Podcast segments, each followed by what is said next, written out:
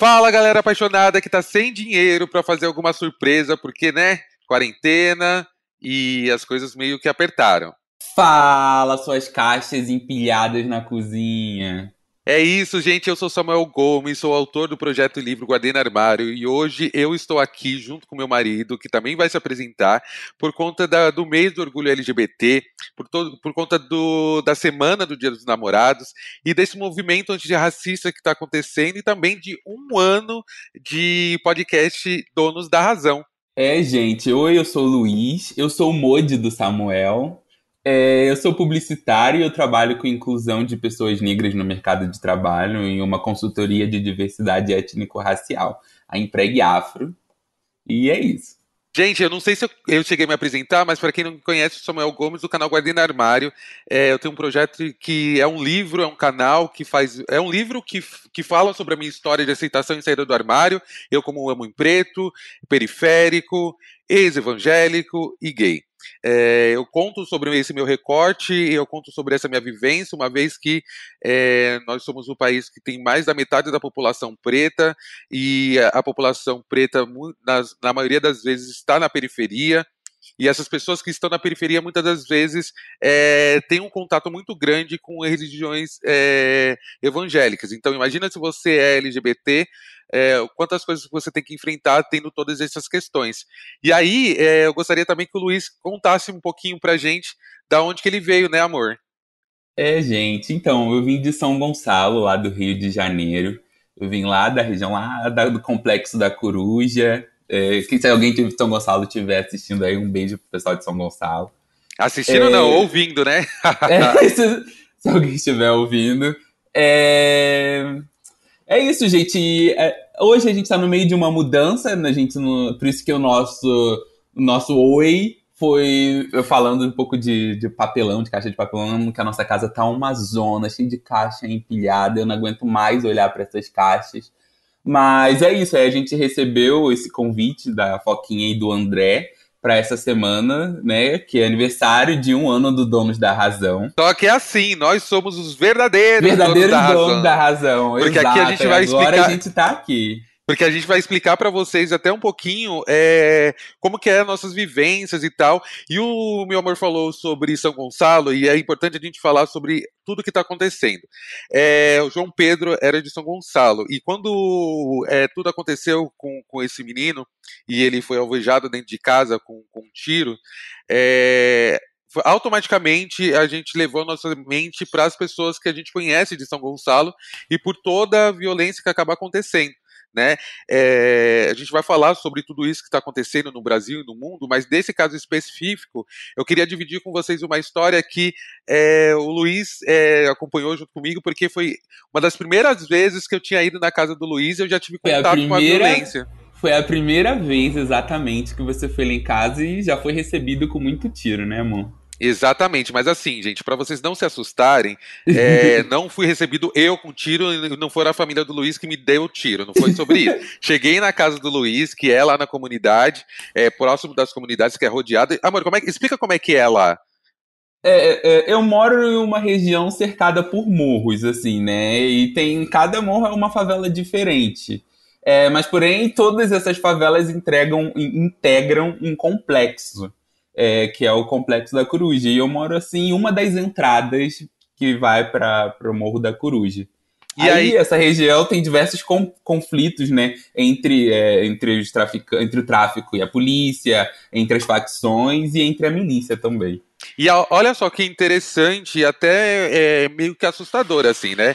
Ó, eu, eu peço para vocês entenderem, primeiramente, que se vocês ouvirem algum barulho, é porque não, é, nós estamos de, de mudança e, e tá fazendo obra aqui, então vamos aceitar isso, porque tá tudo bem, tá? Mas voltando ao assunto do, do, de São Gonçalo, quando eu fui pela primeira vez lá, é, e a gente depois vai chegar nisso de novo, mas quando eu fui é, pela primeira vez lá, foi a primeira vez que eu escutei é, tiroteio perto de mim. Quando eu, eu, eu morei durante 20 anos numa região periférica aqui de São Paulo, chamada Americanópolis, e lá tinha violência também, a gente sabia que, sei lá, alguém tinha morrido, ou não passa por aquela rua porque tem um corpo no chão, ou não corre na frente da polícia, ou isso, aquilo.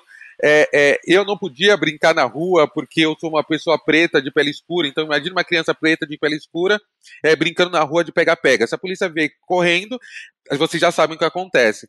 Então, eu, eu vivia a violência, mas vivia a violência assistida. Tipo, eu via de longe, ficava com medo, tive, perdia amigos também por conta da violência, mas eu nunca tinha experienciado, de fato, estar tá no meio de um tiroteio.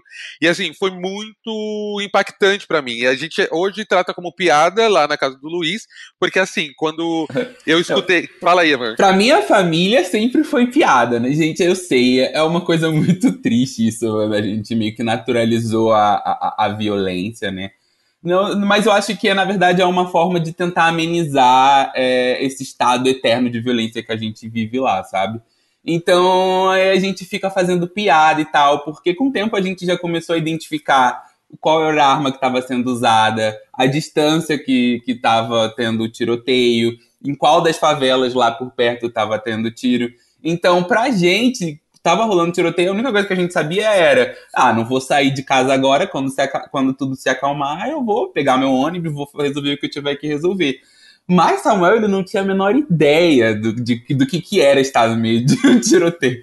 E aí que Samuel, aí começou o tiro e Samuel foi se agachando no chão e foi de, de, de foi caminhando de eu fui rastejando pelo chão para baixo da cama do Luiz gente. Fui rastejando. E o Luiz dando risada. E Nossa. eu e meus pais meu irmão todo mundo rindo muito. E ele vocês estão rindo? Mas isso é muito sério. A gente pode morrer vocês não sabem de onde a bala tá vindo. Aí a gente claro que a gente sabe tá vindo de lá tem um monte de casa na frente. Enfim gente é, a gente riu, a gente ri, mas é a forma que a gente arranjou de lidar com isso. Né? Não, pode não ser a melhor forma, mas a gente conseguiu sobreviver até hoje. Então... Exatamente. E é preciso fazer um recorte, porque esse tipo de violência, até do, da invasão dessa violência pelo, pelo barulho, pela bala, é muito comum no Rio de Janeiro, principalmente dentro das comunidades. Então, é, quando a gente fala sobre a naturalização do, da violência, não é porque as pessoas se tornaram desumanas, mas se elas não sobreviverem e entenderem essa realidade, elas não conseguem passar por isso bem mentalmente. Então, é, depois de um tempo do, eu comecei a entender essa situação e do porquê que eles tratam dessa forma. Porque é isso, é o que você vive 24 horas por dia. E, doninhos, espero que vocês estejam gostando. É, mais uma vez, eu quero agradecer a Foquinha, né, amor? É, agradecer o André, gente. Muito obrigado pelo convite. Eu espero que a gente esteja fazendo jus a esse aniversário de um ano do podcast. Então, gente. Ah, e antes que eu, que eu me esqueça, amor, fala as nossas redes sociais pro pessoal que quiser seguir a gente, achar a gente. Isso! Olha, a gente já foi emendando no primeiro assunto aqui, até esqueceu de passar as redes. Eu sou o Samuel Gomes, então você procura Samuel Gomes em todas as redes que você me acha, ou Guardei no Armário no YouTube, que é o meu canal. Eu peço para que vocês também se inscrevam, porque o movimento antirracista que a gente quer, principalmente com aliados brancos, é que vocês consumam e aprendam junto com a população preta de qualquer lugar do mundo, principalmente aqui no Brasil nós pretos sempre estivemos consumindo é, conteúdos de vocês brancos e nunca é, pense, a gente a gente aprende a entender a nossa raça. E aí a gente convida vocês a racializarem o pensamento de vocês. Então, com isso, também consumir coisas de pessoas pretas, não entendendo que pessoas pretas só vão falar sobre racismo. Porque eu tô lá falando sobre videoclipe, eu tô falando sobre estilo de vida, eu tô falando sobre LGBTfobia, tô falando sobre amor de pai e mãe, tô falando sobre saúde mental. Então, vocês podem procurar lá e me achar. Tem o, o, o, as redes sociais do meu amor também, que é, é... é Ferreira LF, né? Porque meu nome é Luiz Fernando. É, então, Ferreira LF. É, se vocês quiserem ver lá, gente, eu tô postando sempre foto das minhas viagens, quando eu tenho, que não, não é sempre, né? É, foto da minha cachorra vocês vão, vão achar sempre, principalmente nos stories. É, eu também falo sobre as questões raciais, é, de uma perspectiva anticapitalista, é, e sobre diversas coisas, sobre cotidiano, sobre casa e sobre planta, gente. Ai, gente, deixa eu falar uma planta. coisa. Não foi só o André que virou pai de planta, não. Eu também virei, tá? Isso, deixa eu falar uma coisa para vocês. Vamos incentivar o Luiz a fazer produção de conteúdo de planta. Ele tá amando aprender a fazer, fazer isso. Nessa casinha nova, falando sobre mudança, tem um jardinzinho que a gente sempre Ou não, quis gente, fazer. A gente tem quatro jardins. É uma casa antiga e a casa basicamente tem é, é, é um comprido assim e a parte externa praticamente é só jardim. Então a gente está no lugar certo, né? Exatamente. E assim, para essa questão de saúde mental dentro da quarentena, quanto mais coisinhas você puder fazer dentro da sua casa para ocupar sua mente, cuidar de uma planta, cuidar do seu pet, cuidar de si, isso ajuda bastante até para você fugir Exato. um desse peso. O MC da um dia desse estava fez um, um, post lá no Instagram dele falando da importância de como ele mudou depois que começou a cuidar das plantas dele, né? Que ajudou a ele a lidar com ansiedade e na forma como ele lida com as pessoas também, né? Porque pra gente planta, é, lidar com planta, gente, a gente tem que ter muita paciência, porque a, cada planta é, se desenvolve de um jeito diferente, é, tem suas circunstâncias diferentes para poder se desenvolver, crescer, florescer, enfim. Então você precisa querer entender cada planta, é, ter paciência para esperar ela crescer. Se ela estiver doente, precisa ter paciência para poder cuidar dela e fazer ela melhorar. Gente. Então, e eu como uma pessoa extremamente ansiosa, meu Deus, cuidar de plantas está sendo muito bom para mim. É isso que eu ia falar. Para você que é ansioso, para você que está ficando ansioso nessa quarentena, até por, pelo isolamento social, interessante que você é, cuide de planta, porque você vai entender que, que cada coisa tem seu tempo. E apesar da gente ser uma geração de botão, clicou e já aconteceu, é, a gente tem que entender que nesse período é o momento da gente viver a cada dia, assim como uma plantinha, né? Entendendo que a cada dia tem um uma novidade ali para você cuidar. Mas, é, voltando à mudança, falar sobre mudanças, está é, tá acontecendo uma mudança muito grande aqui no mundo e no Brasil em relação à luta antirracista, justamente por conta do que aconteceu com George Floyd, que foi assassinado por os policiais lá no Rio de Janeiro, no Rio de Janeiro olha, não, é, nos Estados Unidos. É, e eu fiz essa confusão com o Rio de Janeiro não à toa, porque a gente está tendo violências aqui no Brasil, no Rio de Janeiro, São Paulo, em qualquer lugar aqui no Brasil, com a população negra não é de hoje. E desde quando a quarentena começou, nós, estamos, nós já tivemos muitas perdas, principalmente de crianças. É, o mais recente agora foi é, o menino, não me recordo o nome, mas depois o Luiz pode procurar aqui para falar para gente. O que, George Floyd? Não, não, o da, da do elevador e da, da, da, da patroa que é esposa do prefeito lá que deixou. É o Miguel. É, isso, que é o Miguel. Então a gente tem vários acontecimentos aí que o que, o que eu tenho percebido de tudo isso? Primeiro que Finalmente a branquitude está vendo que o racismo existe e que ele não é um movimento de mimimi e que ele não é uma coisa que foi colocada pelos pretos para se sentir superior. Não é sobre isso. Ele existe e eu acho que isso só está acontecendo nesse momento porque nós estamos tendo tempo para pensar e não somente para viver é, automaticamente. Você também acha isso, mano? Eu acho que tem uma cultura, né, que é a cultura da injúria racial no Brasil. Que eu acho que quando uma, um indivíduo sofre um caso de racismo, é, ele, é, esse caso chama muito mais atenção para a luta e para a questão racial. É, só que a gente lida, né, a gente que nós somos nós negros e a população negra de modo geral, lida com uma política é, racista o tempo inteiro e que atinge a gente de diversas formas. É, por exemplo, quando a gente fala de racismo ambiental é, as pessoas negras estão muito mais suscetíveis a terem doenças por não terem saneamento básico, por exemplo. É... Gente, só para vocês terem uma ideia, isso daqui não é coisa tirada da nossa cabeça, existem vários estudos, mas para vocês terem uma ideia de como é que isso é aplicado na vida real, amor, fala como é que é o saneamento básico em São Gonçalo, só para eles entenderem. É, é cerca de 50% da população da cidade, aliás, de São Gonçalo tem um pouco mais tem saneamento básico. Então, tipo, metade da população não tem sequer acesso ao saneamento básico. Gente, vocês têm noção do que é isso? E só para vocês terem ideia de quanto que isso é grande, São Gonçalo é uma das regiões mais populosas do Brasil, né? É a. Exatamente, é a segunda é, cidade mais populosa do Rio de Janeiro e, tem e é mais populosa do que muitas capitais aqui no Brasil. E outro é... detalhe, é o lugar que mais tem preto no Rio de Janeiro, não é? Ah, e essa informação eu já não sei, mas que a população negra de São Gonçalo é muito grande, isso é. Quando meus amigos de São Paulo é, vão ao Rio de Janeiro, de outros estados também, vão ao Rio de Janeiro, é, eles ficam surpresos, porque é, é, tudo bem, a cidade do Rio de Janeiro, principalmente na Zona Sul, é aquilo que eles imaginaram. Mas quando eu os levo a São Gonçalo, né, na casa dos meus pais, ou, é, ou a Maricá, que a minha família também tem uma casa lá, é, eles ficam absurdados, porque a grande maioria é negra, né? Inclusive no carnaval, a gente, um dos dias de carnaval, a gente passou lá em São Gonçalo, em um bloco com a minha família, e um amigo nosso estava lá, e ele falou assim: não tem um branco nesse bloco. Aí eu falei assim, pois é, porque a, a realidade é essa, né? A maioria da população aqui é negra.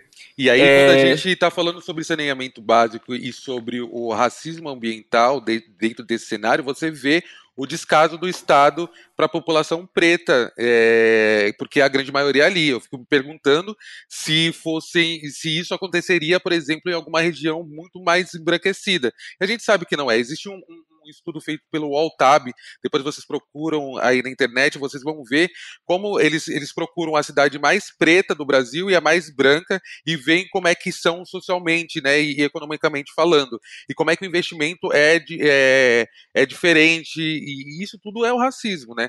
É, a gente é. tem falado muito sobre a nossa vivência e ir para para carnavais juntos e levar amigos e tal. Mas eu acho que, como o Dia dos Namorados, também falando sobre mudanças, é, houve uma mudança muito grande nas nossas famílias e nas nossas vidas, e por isso que a gente tem uma convivência tão boa. Mas eu acho que vale a gente voltar lá atrás e explicar para eles como é que tudo começou, né, amor? Ai, gente, é verdade. A gente não pode esquecer que é dia dos namorados. Então, tipo, eu e Samuel, a gente agora pela primeira vez a gente tá morando juntos, sem ninguém né? Somos só eu e ele e a nossa filha, a Vita. Que é uma cachorrinha. Mais, é, é a nossa cachorrinha, que a gente vai falar mais dela daqui pra frente. Inclusive, o Spartacus mandou um áudio pra gente, que vocês vão ouvir daqui a pouquinho.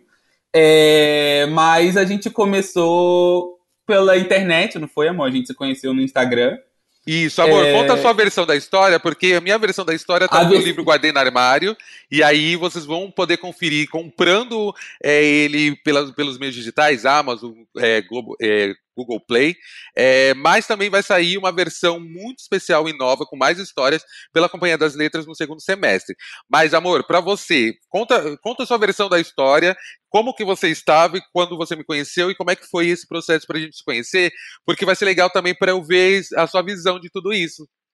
Exato. Quando eu conheci Samuel, eu tinha, eu tava começando a sair, né, de uma depressão e eu tinha acabado de sair do armário para os meus pais. Tinha, sei lá, uns três meses ou quatro meses que eu tinha saído do armário. Amor, como é que foi? Antes de você continuar essa história da gente, aproveitando esse gancho de saída do armário, é, foi um processo difícil para você? Quem te ajudou a sair do armário e como é que foi esse processo para eles entenderem por que, que você ficou depressivo?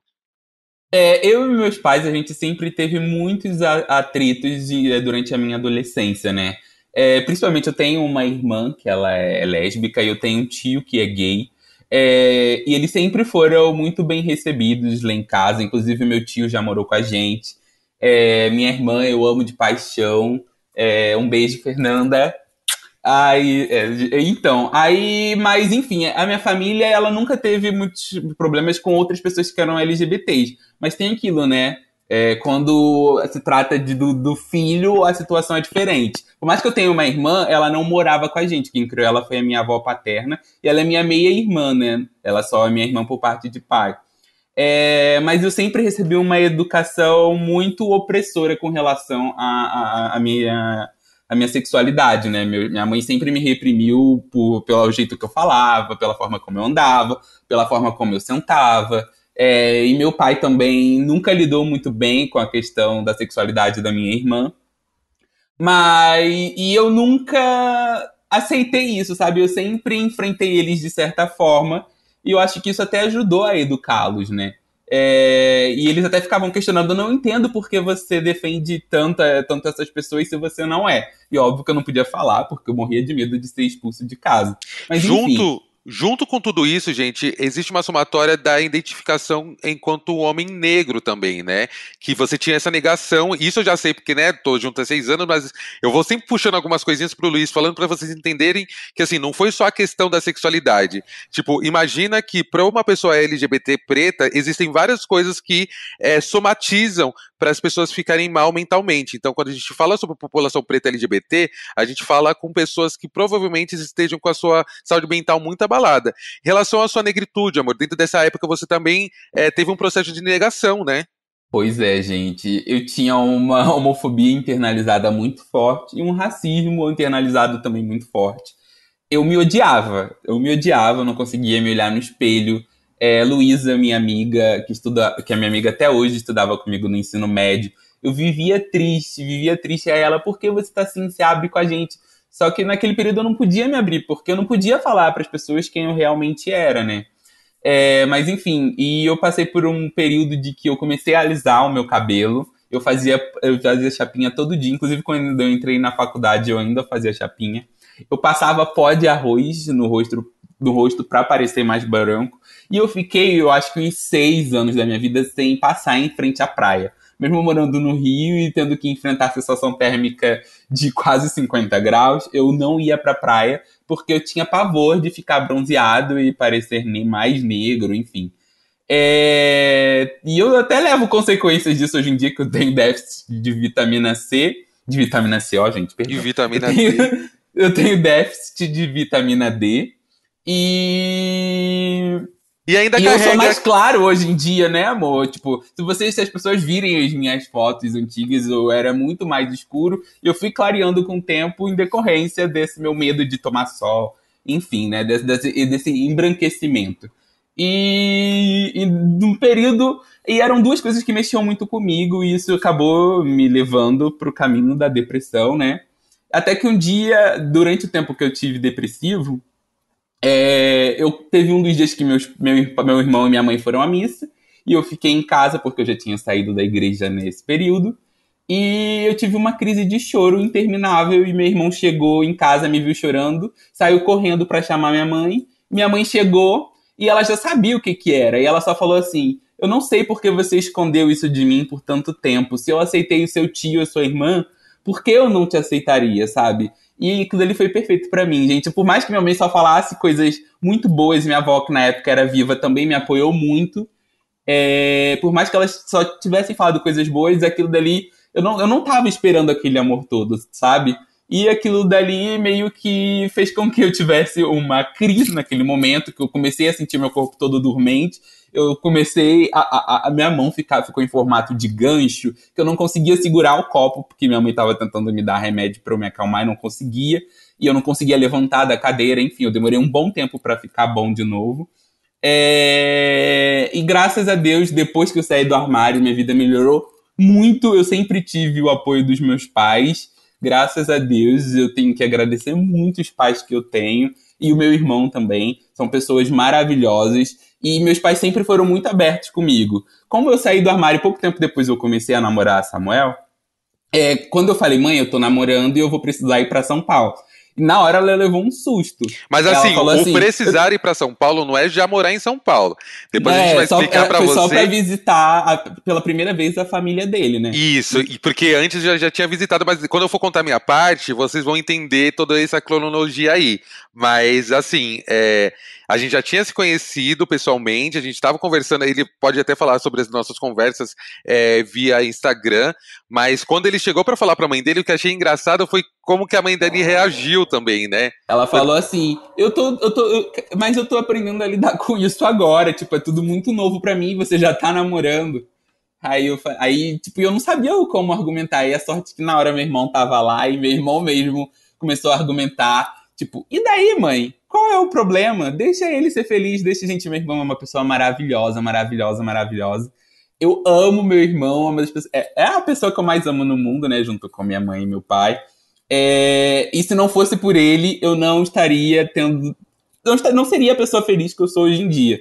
É, então eu tenho que agradecer muito meu irmão, é, que foi uma pessoa muito importante para mudar também a cabeça dos meus pais. E o é, interesse... Então, gra a, graças aos meus pais, graças ao meu irmão, e, e, ele conseguiu convencer a minha mãe e eu vim para São Paulo conhecer a família de Samuel pela primeira vez. E interessante que eu lembro que na época que você me contou isso, amor, você falou assim: ah, é, eu tô namorando, ah, eu tô tentando ainda entender, não sei o que, sua mãe deu essa resposta.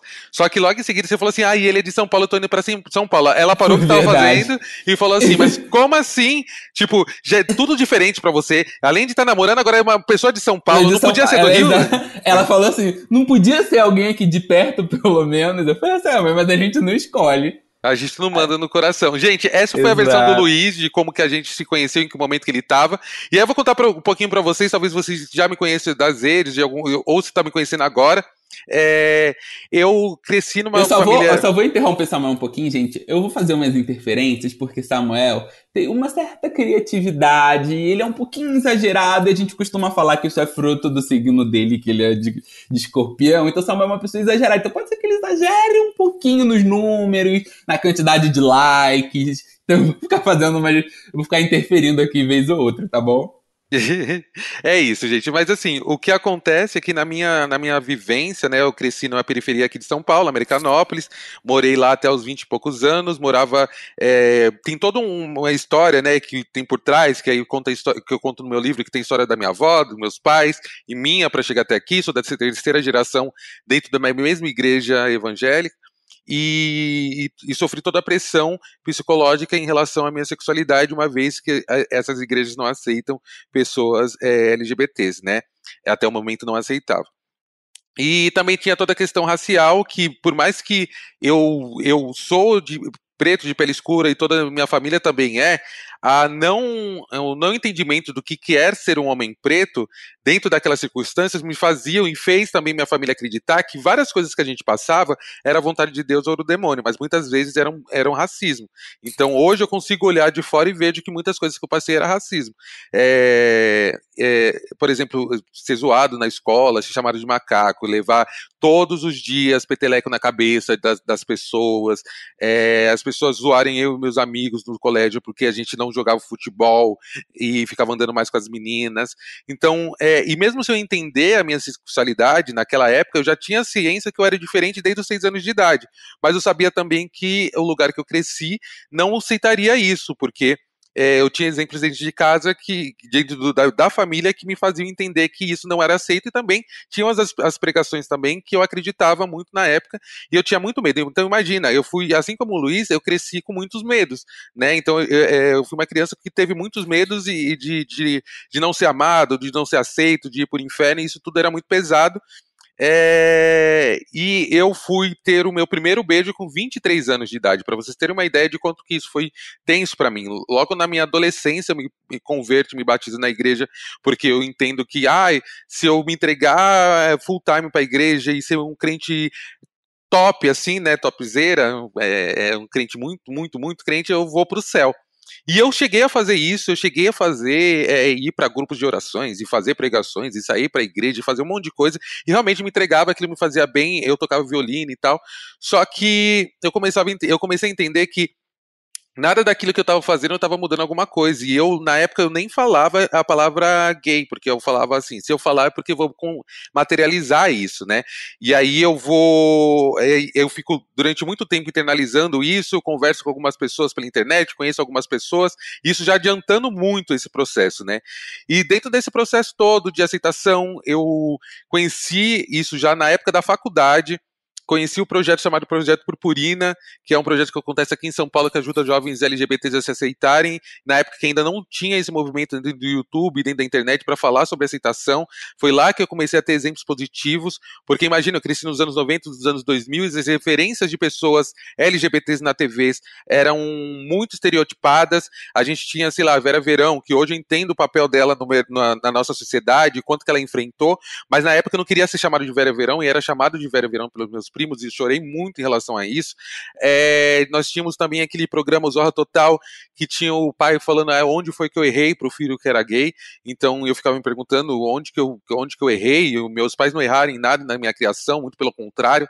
Eu só não queria que eles deixassem de me amar por conta disso, porque eu sabia que eu não tinha mudado, era essa a minha essência, era eles que não sabiam. E teve todo um processo para contar para eles que nesse momento aqui não vou contar para vocês para vocês comprarem meu livro, tá bom? Mas eu já vou pular para o fato de é, quando eu comecei a namorar o Luiz, é, eu tive é, um apoio dos meus pais, sim, é, assim, eles sempre apoiaram a mim e minha irmã, mas o que eu preciso colocar como detalhe para vocês que quem ajudou a sair do armário também foi a minha irmã. E assim como o Matheus tem um papel muito forte na vida do Luiz para a saída dele do armário, minha irmã Miriam, sigam ela, Miriam Gomes, ela é visagista, cabeleireira, é, ela é uma mulher preta, muito empoderada, e a gente está falando sobre o movimento antirracistas, então que a gente é, também contrate pessoas pretas, ela já fez cabelo de muita gente, então é, nesse momento, ela precisa. E ela sofreu um processo de racismo muito forte, que ela foi demitida por racismo, viu? Depois um dia eu posso contar isso para vocês. E isso afetou muito a saúde mental dela. É, e ela me ajudou muito, conversou muito com meus pais, é, mudou a cabeça dos meus pais. E, e aí eu fui é, assim, quando a gente começou a conversar, e o Luiz, a gente se conheceu no Instagram. Eu vi uma. É, agora é, eu vou falar. É, eu achei o perfil de Samuel. É que Samuel sempre foi um pouquinho exibido, né, gente? Sempre ah. ele queria muito biscoito. E aí é. que ele tinha uma foto que ele tava só de sunguinha, até hoje eu me lembro, uma sunga vermelha, e Samuel, ele. E, e, gravem esse detalhe, essa informação, que ela é muito importante. Samuel, ele malhava muito. E aí que ele tinha um corpo escultural de sunguinha maravilhoso, lindo, tchau, tchau, tchau. Então eu lá no meu. Cliquei em uma hashtag, pum, pulo o perfil dele. Aí eu entrei no perfil dele, eu, nossa, que cara bonito. Aí eu curti essa foto da sunga e curti mais umas outras duas fotos. Isso era de madrugada. Quando eu acordo no dia seguinte, gente, ele tinha curtido todas as minhas fotos do Instagram. Não, é, não foi bem um assim. Comentário. É que foi não tinha assim, muitas fotos. Não tinham muitas fotos, aí eu curtia que tinha, entendeu? Ah, sei lá. Tinham poucas. 60, ele curtiu as 60. Então, eu levei um susto. Aí ele deixou assim, muito bonito você. É... Aí eu botei, óbvio, né? Você também. Aí ele me adicionou no Facebook, porque na época o Instagram nem tinha direct. E aí a gente começou a se falar no Facebook, depois no WhatsApp.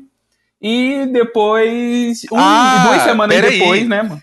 Não, mas peraí, a gente começou a se falar, começou a conversar e fui ficando muito mais intenso, foi ficando muito mais legal, porque assim, eu sempre namorei, na verdade eu sempre namorei não, eu nunca tinha namorado, já tinha ficado com algumas pessoas, com alguns caras, mas eu sempre me envolvi de forma online, por quê? Existiam vários fatores que me faziam eh, me envolver de forma online, seja por aplicativo ou por internet. Primeiro, porque eu sempre estive dentro do armário da maior parte do meu te do tempo que eu, que eu me assumi gay, depois que eu me assumo gay, ainda assim continuo utilizando da internet, por um outro motivo, porque nas baladas, diferente do Luiz que tem a pele mais clara, eu não era visto.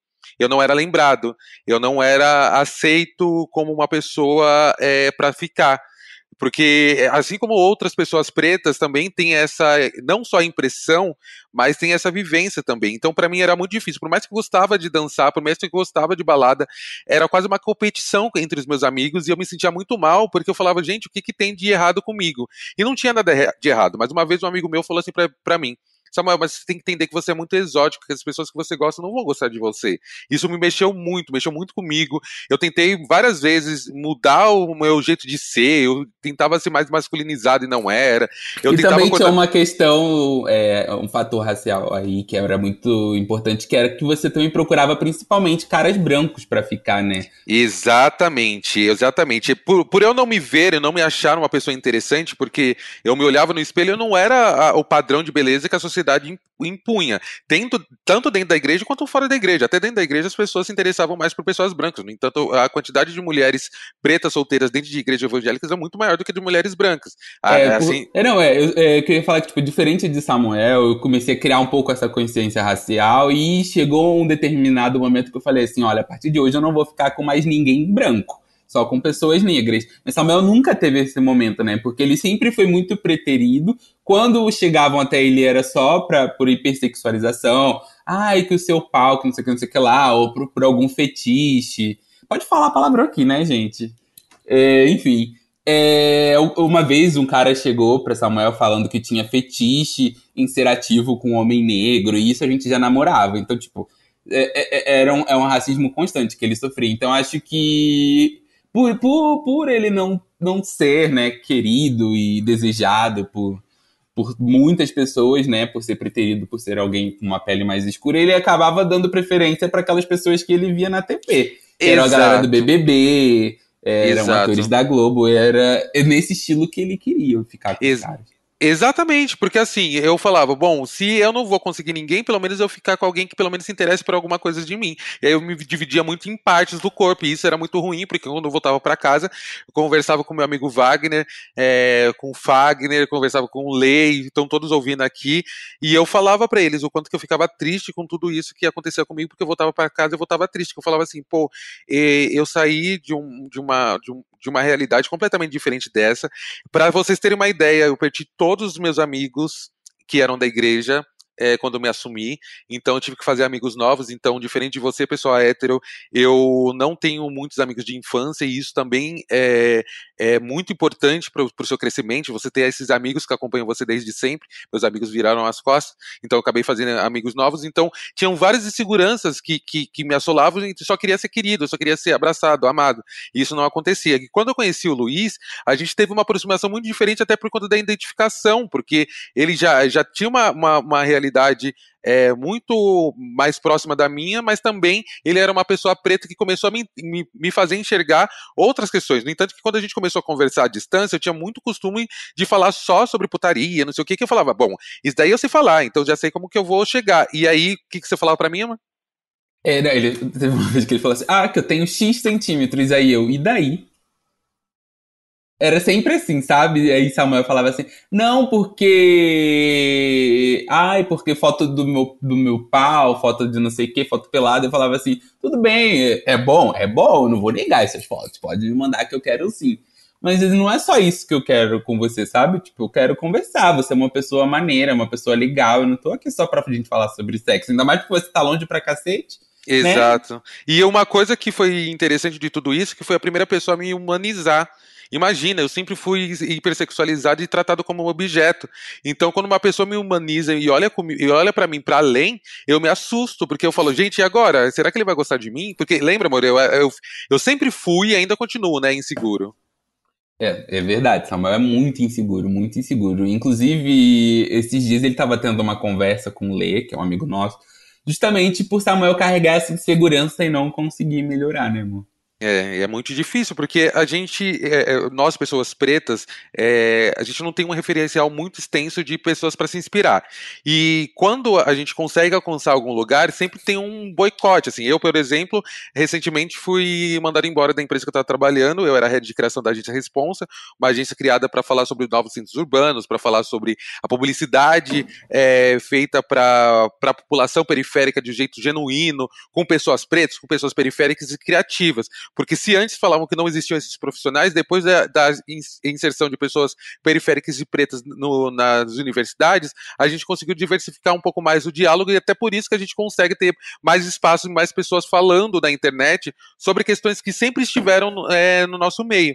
Só que eu estou tentando fazer isso também do lado de dentro da publicidade, até porque a publicidade entenda que para ela falar efetivamente com as pessoas, ela tem que entender qual que é o país que ela está.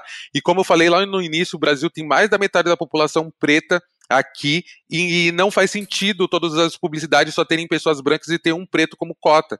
Isso é muito complicado, é muito complexo e eu faço esse trabalho. Só que no, quando começou a quarentena, é, algumas coisas aconteceram e de um modo bem, bem frio, e a gente sabe que aconteceram várias outras coisas, tem várias coisas envolvidas, é, não, é, não foi somente isso, mas que precisa ficar claro. A população que mais tem sofrido com demissões, e isso o Luiz vai poder falar com mais propriedade por trabalhar na Empregue Afro, são as pessoas pretas, né, amor?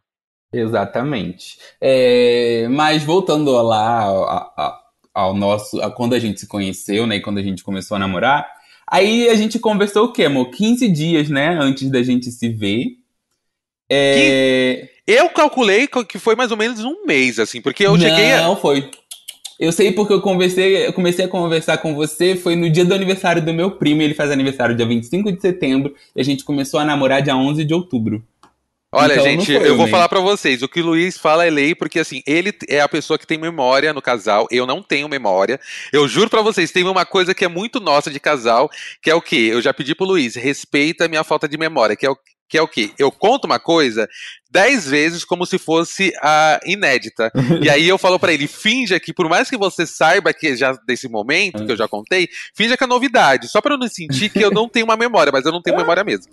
Né, amor? No início, né, no início era engraçado que você contava e eu falava assim, de novo? Essa é, a terceira vez que você me conta isso.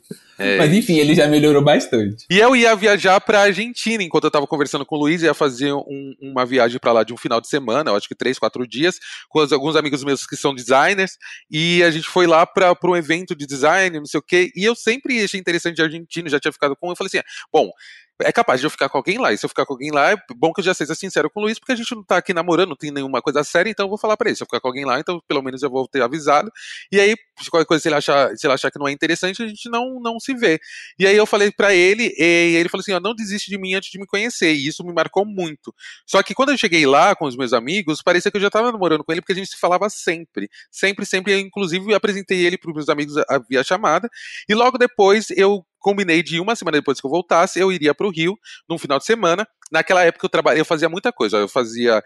Eu trabalhava durante o dia, eu estava escrevendo meu livro, eu fazia aula de dança, que eu fazia samba rock, gafieira zouk, e eu não sei se eu falei que eu fazia academia, mas tudo isso somado, e, e também a insegurança, eu falei assim: bom, eu vou para o Rio de Janeiro eu preciso estar tá pelo menos inchado para poder é, impressionar o Luiz, porque, né, ainda assim com aquele pensamento de objetificação e com a insegurança de você achar que você não vai agradar a pessoa pelo que você é, mas sim por aquilo que você apresenta. Aí eu fui lá, fui fazer o agachamento, né, e aí eu ferrei minha coluna.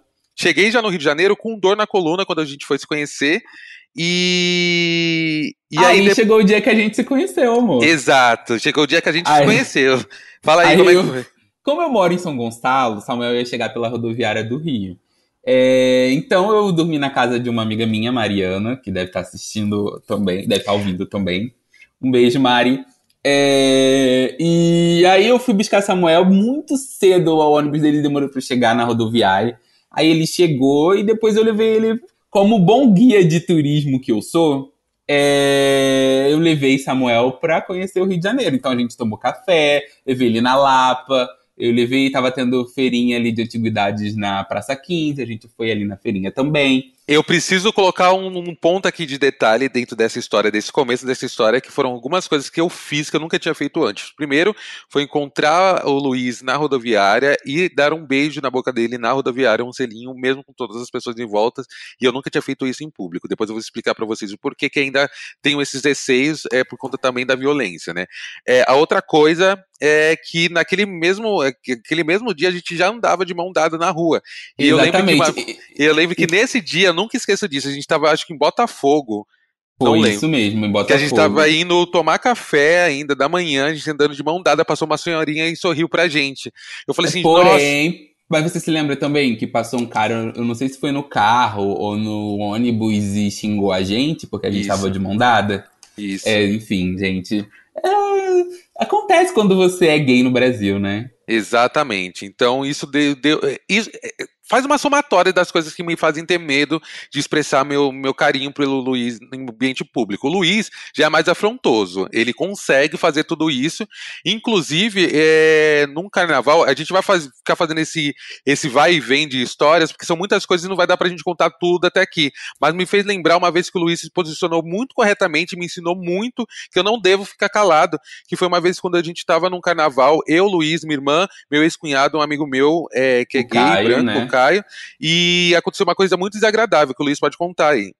É, a gente estava no ônibus e tinha um outro grupo, né? Sentado, a gente estava, todos nós estávamos sentados de um lado do corredor e tinha um outro grupo sentado do nosso lado, mas do outro lado do corredor. E aí que eles começaram a puxar assunto com a gente e começaram a falar muitas coisas racistas pra, pra gente, sabe? É, perguntando pro, pro ex-cunhado de Samuel como que ele tava namorando com a irmã dele, sendo que negão só gosta de loirinha e ela era preta. É, enfim. É, começaram é, a zoar o Caio por ele começaram ser. Começaram a zoar o Caio por ser gay, falando assim: ah, qual é o seu time? Eu acho que ele falou Palmeiras. Aí ele, ah, aqui no Rio você. Ah, aqui no Rio você pode ser tal time. Eu não me lembro o time do cara agora, eu acho que era Fluminense. Aí o amigo dele falou assim: ô, oh, Fluminense não, a gente não quer bicho no nosso time, não. Enfim. E isso, sem, sem, sem o menor medo e o menor pudor de das outras pessoas também estarem ouvindo. Então tava todo mundo ouvindo. Foi uma situação muito constrangedora e, é, que eu me ficavam, travei. E eles ficavam o tempo inteiro, a gente não aguentava mais, eles não deixavam a gente quieto e toda hora queriam zoar com a gente, não sei o quê. Até que chegou uma hora que eu não, não me contive, eu levantei da minha cadeira e falei assim: oh, qual é o problema de vocês? Ficam enchendo a gente de asneira racista, de asneira homofóbica. A gente em nenhum momento puxou o assunto com vocês e vocês ficam de preconceito pra cima da gente. falei, se vocês acham que vocês estão falando com quem? É, se coloquem no lugar de vocês. é, pensem melhor no que vocês vão falar, que nem todo mundo vai concordar com o que vocês estão falando, não. E que bom que todo mundo que estava sentado no ônibus apoiou a gente, falou: é, vocês estão certo. É, eles estão sendo muito é, homofóbicos, muito racistas com vocês, enfim. Aí eles ficaram pedindo desculpa, é aquela ladainha. Ah, mas eu não sou racista porque meu irmão é, meu irmão é negro. Eu tenho um amigo negro, meu namorado é preto, enfim. Mas nesse ponto eu já nem tava mais ligando pra eles, porque eu tava com tanta raiva, tanta raiva que eu decidi olhar pro lado de Samuel me enchendo o saco. Cala a boca! A gente vai morrer! Eu cala a boca nada, me deixa falar! É, né, amor? Eu tenho muito medo, de verdade. Eu, a coisa que eu mais tenho medo na vida é violência, seja violência policial, seja violência do Estado, seja violência é, do, dos LGBT-fóbicos, porque assim, a gente só quer viver, a gente só quer é, ter a nossa família, ter a nossa vida, curtir os lugares que todo mundo curte, viver exatamente como todo mundo vive e ser feliz. E nem isso a gente tem direito, né?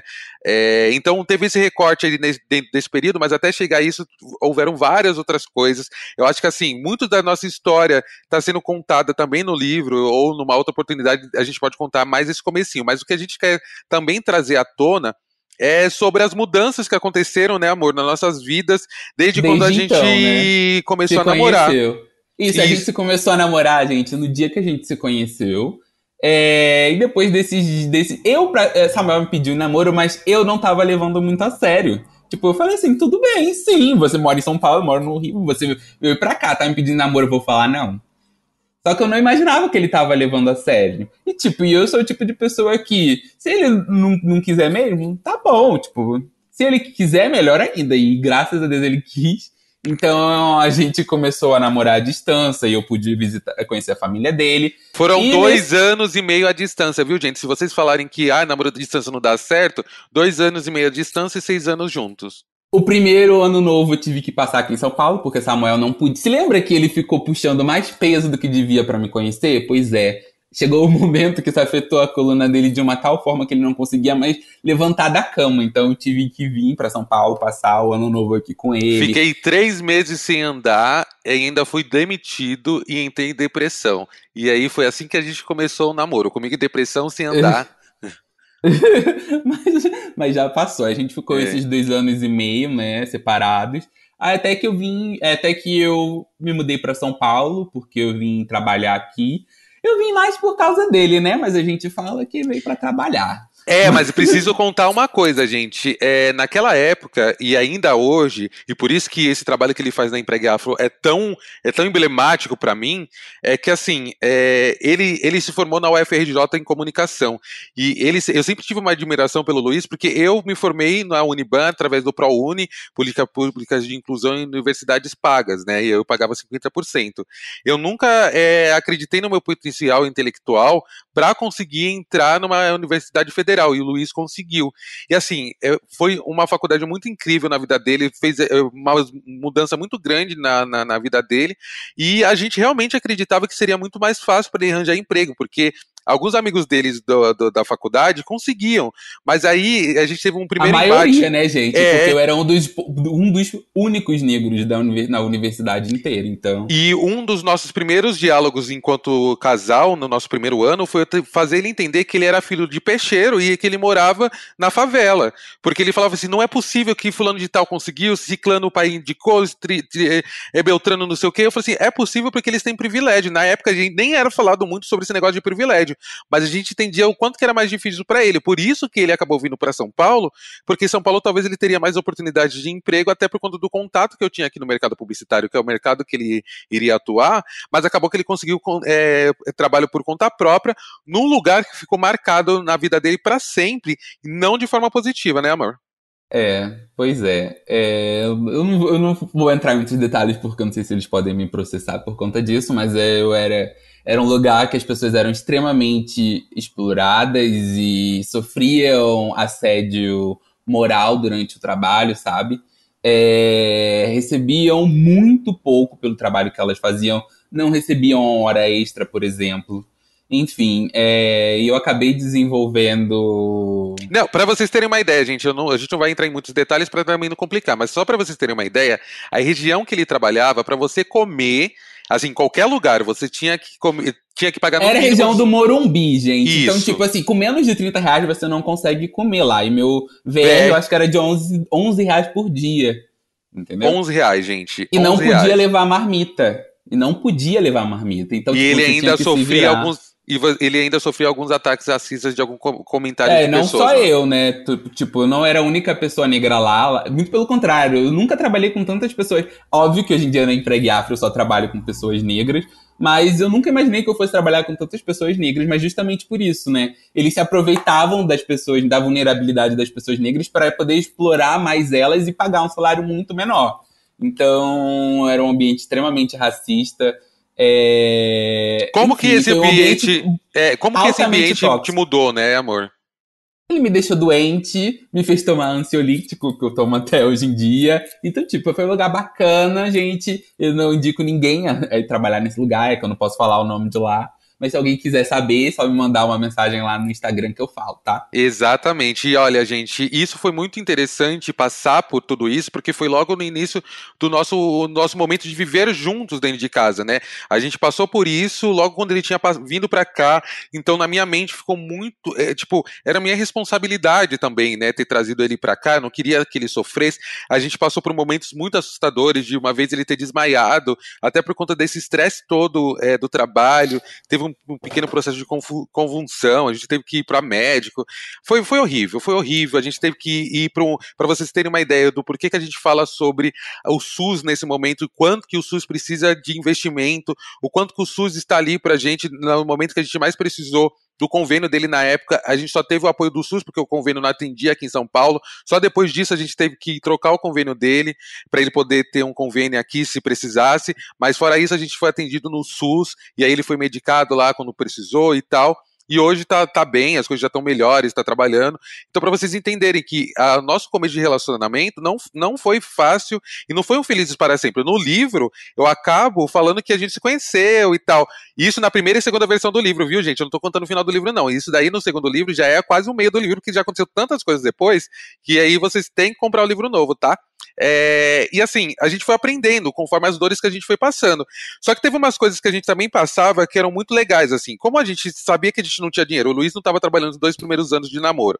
Depois, quando começou a trabalhar, também recebia muito pouco. Eu também não recebia muito pouco, que recebia, ajudava em casa e ajudava também a pagar as minhas contas, que sempre foram muitas.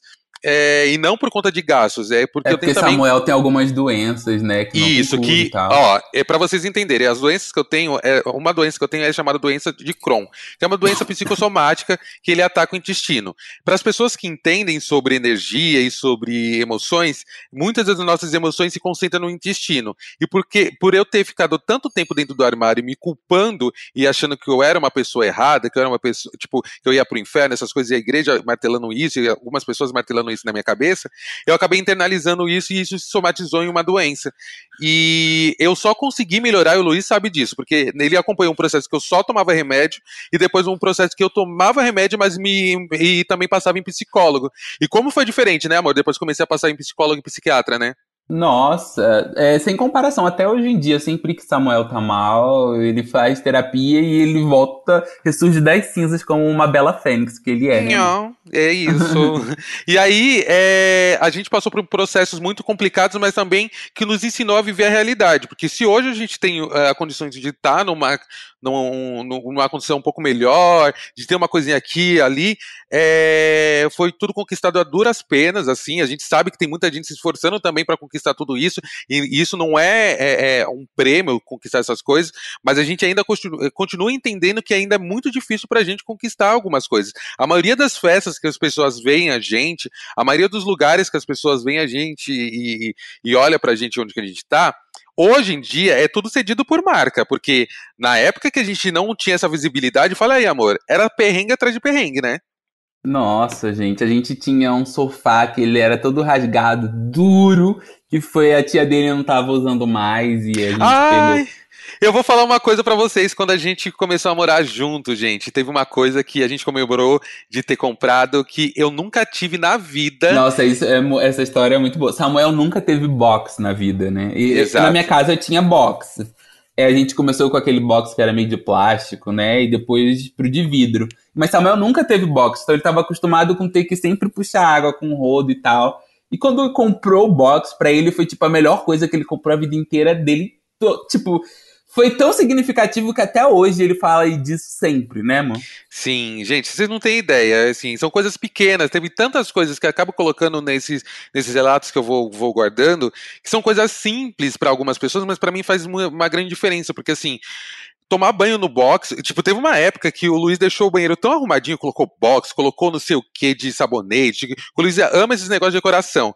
Que eu falei assim pra ele: nossa, agora o nosso banheiro tá parecendo banheiro de hotel, de tão bonitinho. E o banheiro era minúsculo, assim, sabe? Era um banheiro simples. E isso para mim me deixava confortável, me deixava feliz. Eu nunca, e isso vocês vão ver nos meus antigos. Eh, no, no, sem ser da casa nova, assim, na minha antiga casa, logo no começo, eu nunca fui de pensar em decoração.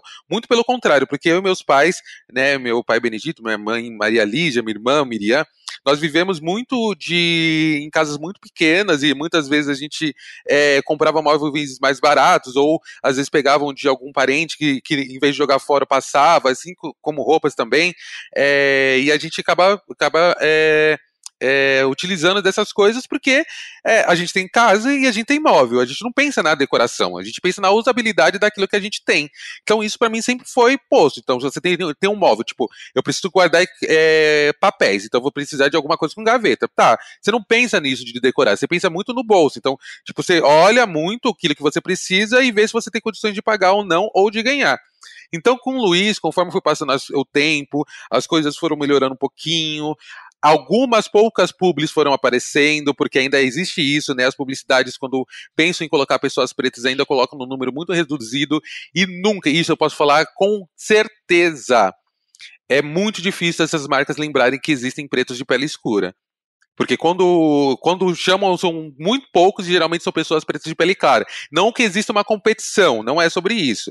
Mas é sobre entender que pessoas pretas de pele escura ainda são preteridas pela marca, pelas marcas. Então, você, marca que está ouvindo isso daí, você, influenciador que está ouvindo esse podcast, é, você, marca e empresa e agência, lembre-se disso. Se você quer fazer essa luta antirracista, é preciso olhar muito para isso. Pense em todas as tonalidades, pense também em pessoas PCDs que são negras ou LGBTs, pensa em vários outros aspectos assim de como que você existe como pessoa negra. E graças a essas marcas, principalmente a uma que eu fiquei atrelada a ela há quase um ano, a gente conseguiu comprar algumas coisinhas, fazer o meu cenáriozinho, mudar um pouco a nossa vivência, coisas que a gente nunca imaginou sabe? E isso fez muita diferença para mim, mas ao mesmo tempo me colocou num lugar de me sentir culpado e mal de mostrar isso nas redes e tal. E eu tô fazendo esse processo de não me culpar por conta disso, porque a culpa não é minha de ter essa possibilidade só nesse momento e querer dividir essa felicidade com vocês. A culpa, na verdade, é desse sistema capitalista e racista que faz com que muitos dos meus não consigam conquistar nada disso. E eu tenho muito, muito, muito receio de ser o preto único. Eu não quero ser o preto único sabe? Existe muito essa teoria de, ah, mas existe Lázaro Ramos, existe Thaís Araújo, olha Maju Coutinho, olha não sei o quê. Gente, o Brasil, vamos lá, vamos fazer as contas. Mais de 50% da população brasileira se considera preto ou pardo. Você tem números que é fácil de você contar com, com os dedos da mão e do pé dessas pessoas que são personalidades, isso é muito problemático, porque olha o Brasil, quantas pessoas que tem no Brasil, né, amor? Pois é. é... Eu que trabalho com inclusão de pessoas negras no mercado de trabalho, quando a gente entra nas, nas grandes multinacionais, né, aqui no Brasil, não tem pessoas negras, gente. Não tem, não tem, não tem. Elas trabalham geralmente no chão de fábrica, ou são as seguranças, os cozinheiros. Mas elas nunca, por exemplo, são a pessoa do RH com quem a gente conversa. Elas não são os gestores da, de, de, de determinada vaga. É, não tem um time, não comanda um time. É muito é muito raro a gente achar algum negro nessa posição. E os que a gente, a gente acha, a gente consegue contar nos dedos de uma mão, né, mano? Exatamente. E, e, assim, eu acho interessante a gente estar tá trazendo essas discussões aqui. Eu acredito que a Foquinha e o André devam estar tá, é, até surpresos com algumas histórias, porque muitas delas é, são recentes, outras delas a gente acaba não colocando nas redes, redes sociais. A gente tem o costume também de trabalhar muitas dessas pautas nas nossas redes, mas a gente também tem o costume de não falar somente sobre isso. É, eu tenho um quadro no meu, no meu canal feito junto com o Luiz, que eu já estou há muito tempo querendo fazer esse canal, e eu não tinha coragem de fazer é, é, é, primeiro porque eu não tinha referencial. Meu único referencial foi o único em negro que a MTV teve. E depois eu nunca mais vi isso acontecendo, ter uma pessoa falando sobre videoclipe é, que seja preto. E o Luiz sabe que desde quando ele me conheceu, eu sempre quis falar de música. Olha a Vita. Gente, ó, esse barulhinho aí é Vita, minha cachorrinha. A gente vai falar sobre ela já já, depois desse ah, vamos assunto. Vamos falar sobre a Vita agora, já que ela quer aparecer, porque ah, então tá bom. É, ó, eu vou falar para vocês, gente. Parte desse processo de cura do Luiz e de ascensão da nossa saúde mental tem a ver com a Vita, né, amor? Exatamente. Uma, uma moça que é uma moça transexual e lésbica ela encontrou a Vita na rua e, e saiu pra ver quem queria. E a irmã de Samuel é, tava Mais uma vez, a Miriam, salvadora de, de todo mundo. É, viu a moça com a Vita e falou: Ah, vem aqui, deixa eu ver ela. Falou assim: Ah, eu acho que eu vou levar pro meu irmão, pro meu cunhado, que não sei o quê. Aí eu fui pego de surpresa, porque eu não tava. Eu sempre quis ter bichinho, mas Samuel sempre falou: nesse não é o momento, agora não, que não sei o quê. É, eu pensava muito na questão financeira, porque o Luiz, naquela época, quando a gente pegou a Vita, né, pra cuidar eu dela. Tava, eu tinha acabado de ficar desempregado. E foi poucos meses antes dele ter. É, foi poucos meses depois, depois. na verdade, é, dele ter tido a crise, ter desmaiado e tal. E aí, enfim, aí a Vita chegou é, folgada. O Spartacus, né, gente? Ele tava com a gente no dia que a Vita chegou. Ele, inclusive, dormiu ouvindo o choro da Vita. Ó, é... e o Spartacus vai contar pra gente como é que foi a experiência dele no primeiro dia da Vita. Então, gente, Spartacus aqui, e o que acontece, né? Eu queria falar como eu gosto do casal Samuel e Luiz. Eles são dois amigos meus que são um casal de bichas pretas, algo que é tão potente, tão raro, né? Uma prova de que gays negros estão aprendendo a se amar. E o que acontece? Eu comecei a me aproximar deles quando eu tinha que vir para São Paulo para poder fazer jobs. Eu morava no Rio de Janeiro na época. E eu não tinha onde ficar quando eu vinha para cá. E aí o Samuca, ele me convidou para poder ficar lá na casa dele. Eu pude conhecer o Luiz e pude conhecer o dia a dia deles, pude conhecer a rotina. E eu lembro que bem nessa época foi quando eles adotaram a Vita, que é a cadelinha deles, que era uma cachorrinha, que era um filhote. E aí no início ela chorava muito, ela era muito pequenininha. E cada vez que eu ia indo lá, eu ia vendo ela evoluir, ela crescer, sabe? Com o amor que eles davam para ela. Ela ia ficando mais esperta, ia ficando adestrada. E assim, tanto o amor que eles deram para a Vita, quanto o amor que eles dão entre si, é a prova de como o nosso amor revolucionário, sabe? Assim, é um casal que eu acho muito incrível, que eu admiro muito e que eu desejo que se fortaleça cada vez mais. Adoro vocês, viu, meninos? Beijo. Aí a Vita veio espivitada. No início ela nem ligava muito para mim, assim, sabe? Eu que ficava mais forçando uma amizade entre a gente. Mas ela era aquela coisa fofa, né? Ela, ela queria brincar e comer. Mas quando ela queria dormir, ela vinha no meu colo, dormia no meu colo, dormia com a cabecinha apoiada em mim. E aquilo foi deixando a gente cada vez mais apaixonado. E hoje em dia, gente, a Vita é a cachorra mais amorosa do mundo, né, amor? Exatamente, é, é, importante lembrar que ela é uma vira-lata dessas caramelo, que quase ninguém quer ter, sabe? Ela foi encontrada na rua, super pequenininha. E assim, eu imaginava que eu não fosse ter cachorro naquele momento, mas quando eu voltei para casa, ela já veio e faz uma coisa que ela faz sempre, que é me é lamber meu rosto, assim, ela já fez desde o primeiro dia. E até eu vou contar uma coisa para vocês que é muito recente, que é muito forte tem muita coisa acontecendo, gente. Muita coisa acontecendo. Vocês veem aqui a gente falando, estamos descontraídos tal. Mas além de tudo isso que está acontecendo no mundo, né? É, eu tô com uma minha avó tá internada, então peço para que vocês mandem energias positivas para ela. Tomara a Deus que quando esse esse podcast sair, ela já esteja bem, já esteja recuperada, ela hoje está em coma e tal, mas eu peço para que vocês ajudem também em orações, em energias positivas e rezas. É, só que, mas, apesar mas aí, de tudo, né, amor? Não, então, aí... só que essa semana eu estava muito mal, muito mal, e comecei a chorar. O Luiz estava perto, e aí ele viu o que aconteceu, né, amor? Aí a Vita, desesperada, ela, quando a gente tá deitado de, de barriga para cima, ela deita é, em cima da gente e ela começou a ficar lambendo as lágrimas dele enquanto ele tava chorando. Ela só parou de lamber quando ele parou de chorar. E quando ele. Aí chegou o um momento que os dois dormiram, né, amor? Aí ela uhum. ficou com, do lado dele o tempo inteirinho. Inteirinho, inteirinho, inteirinho. A Vita é uma cachorra muito, muito, muito companheira. Ela é a nossa vida, né? Uhum. É a nossa filhinha de quatro patas. Sim, e, e, é isso, gente, dessa história da, da Vita, né, da, de como que ela entrou na nossa vida e quanto que ela tem ajudado também nesse momento de quarentena. Então, se você está se sentindo sozinho, se está sendo muito complicado para você e você tem condição de cuidar de um pet, adote, porque é o melhor momento para isso. Eu falei isso para uma amiga minha aí de falida, a Leila Germano da, da do podcast hoje tem. Ela tá com a gatinha dela, ela falou que melhorou bastante, sabe? Eu acho muito importante nesse momento, principalmente por, pela gente não sair de casa e tal. E, e aí, eh, todas essas mudanças que acabaram acontecendo com a gente nos trouxeram até aqui, né? Que hoje a gente está morando de fato sozinho, sem ser no, no, no, no quintal dos meus pais, até para ter essa experiência de morar sozinho, a gente teve é, várias oportunidades para que Mas, isso acontecesse. gente, só tem uma coisa, no meio disso tudo tem uma coisa que Samuel não esqueceu de contar, que foi no dia que a gente assinou a nossa união estável. Ih, gente, é verdade, mas pera, nossa! A gente, a gente casou de uma forma muito inusitada. A gente foi no Sesc, né? É, é, qual é o nome do Sesc? É 24 de maio? Sim, foi o Sesc 24 de maio que tinha acabado de ser inaugurado. De, exatamente. É, a gente foi para lá para conhecer o Sesc e tal. E a gente decidiu fazer a carteirinha. A gente tinha levado, né, todos os documentos. A gente levou carteira de trabalho, enfim. E a empresa onde eu trabalhava, além de todos os problemas, né, ainda não podia fazer a carteirinha do Sesc. Mas Samuel conseguiu fazer.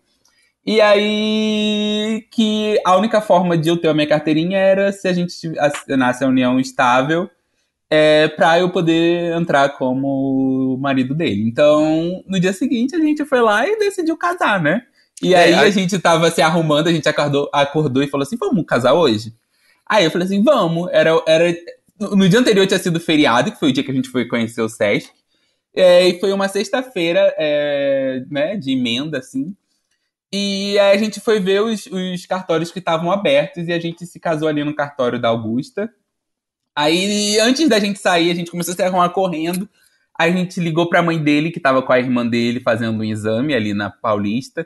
Falou assim: Olha, a gente tá saindo de casa pra ir casar. E se vocês quiserem ir lá com a gente. Aí a mãe dele: Como assim? Você não avisa nada pra gente antes? Fala assim, que não sei o que é, gente. Mas a gente acabou de decidir Aí ela falou assim: então traz só a minha maquiagem. Aí a gente levou a maquiagem. Aí chegou lá, a gente assinou a união estável. Foi, foi lindo, né, amor? Foi lindo, gente. A gente não estava programando, a gente já estava morando junto há algum tempo, a gente já tinha falado sobre isso. Mas assim, o calor de São Paulo estava muito grande, a gente queria ir para piscina. E aí o Sesc nos, nos, nos, juntou e estamos juntos até hoje. Foi muito legal, assim, quando a gente conta o pessoal até desacredita, mas é, valeu muito a pena, não me arrependo em nenhum momento e é, tamo junto aí. Eu, eu aconselho muita. Eu, eu acredito que depois dessa quarentena vai ter muita gente que vai assinar o União Estável, porque tem muita gente que está namorando agora à distância e está sentindo muita falta um do outro, e ou talvez vai se declarar um pro outro. Você não acha, amor? Ah, eu acho. Mas é isso, gente. Ó, aproveitem agora, ó. A gente está numa quarentena. É momento da gente pensar e ser criativo no que, que a gente vai fazer. E eu e Samuel, a gente está nessa correria da mudança. Vai ser. E esse tá sendo o nosso presente de Dia dos Namorados, um pro outro, né? Poder mexer na casa, enfim, a gente tá tendo uns gastos com mudança. Então a gente não vai Olha, fazer. Gente. É a primeira vez que a gente não vai fazer nada especial. O Mas... Luiz me deu um, um, gancho aqui, ó. Vamos, vamos, vamos, não vamos deixar batido isso daqui. Nós estamos de mudança, nós somos um casal preto LGBT é, que veio de origem periférica e tem muita coisa para uma casa para ser feita. Então vocês marcas que quiserem, sabe, sei lá, é, se posicionarem, né, pensar em fazer algum tipo de, de, de proposta de trabalho. Olha só, tem uma casa nova e um casal lindo preto para a gente poder fazer muita coisa. Manda planta, manda projeto que a gente está pegando, né, amor? Exatamente, ó. É, manda, pode mandar quadro, marcas de imóvel pode mandar também, material de construção a gente está precisando. Qualquer coisinha vai ser muito Material de limpeza pra gente limpar. É, é, é, muito engraçado isso, porque Samuel pegou meu. É, a gente tava vendo vaso, enfim, coisas para casa. Aí ele entrou no meu histórico do, do Mercado Livre. Aí ele, nossa, parece o, o histórico de uma senhora de 60, 70 anos. Só tem coisa pra planta e pra casa, né, amor? Exatamente. Enquanto o meu só tem coisa de eletrônica, eu fico vendo tudo que tem de novidade. Ai, deixa eu ver esse negócio de, de como é que faz isso. Ai, como é que faz aqui? Ai, esse celular. Não compro nada, mas fico vendo. E ele lá, é planta, é vaso, é. E o pior, eu queria também não comprar, mas eu não consigo me segurar. Mas é muito legal isso, porque a gente acaba se completando e eu aprendi a gostar muito mais de decoração, de cuidado com a casa com você, né, amor? Você viu essa mudança. Aí é verdade, gente. Eu costumo falar que a casa é o lugar onde a gente vai passar a maior parte do nosso tempo, né? Porque no trabalho a gente fica ali oito horas, mas é em casa que a gente dorme, é em casa que a gente está o final de semana. É a casa que vai te receber nos seus melhores momentos. É a casa que vai te receber nos seus piores momentos é a casa que vai. É na sua casa que você vai viver é, momentos muito importantes e momentos muito ruins. Então, a sua história, a casa vai fazer parte da sua história. Então, é muito importante que a casa também conte a sua história. É verdade, amor. Eu realmente, depois de, de, da convivência com você, eu tô percebendo essas coisas e é uma coisa que não tá só em mim, né? Acabou se espalhando também para minha família, até pela proximidade que a gente tinha na antiga casa. Minha mãe também começou a cuidar mais da decoração, cuidar mais de jardim. A dela, própria Vita, gente. A Vita, antes, ela vivia, vivia pedindo para ficar correndo no quintal. Agora, depois, nunca mais ela quis sair de dentro de casa, né, mano? Exatamente. E, e, é isso, né? A convivência.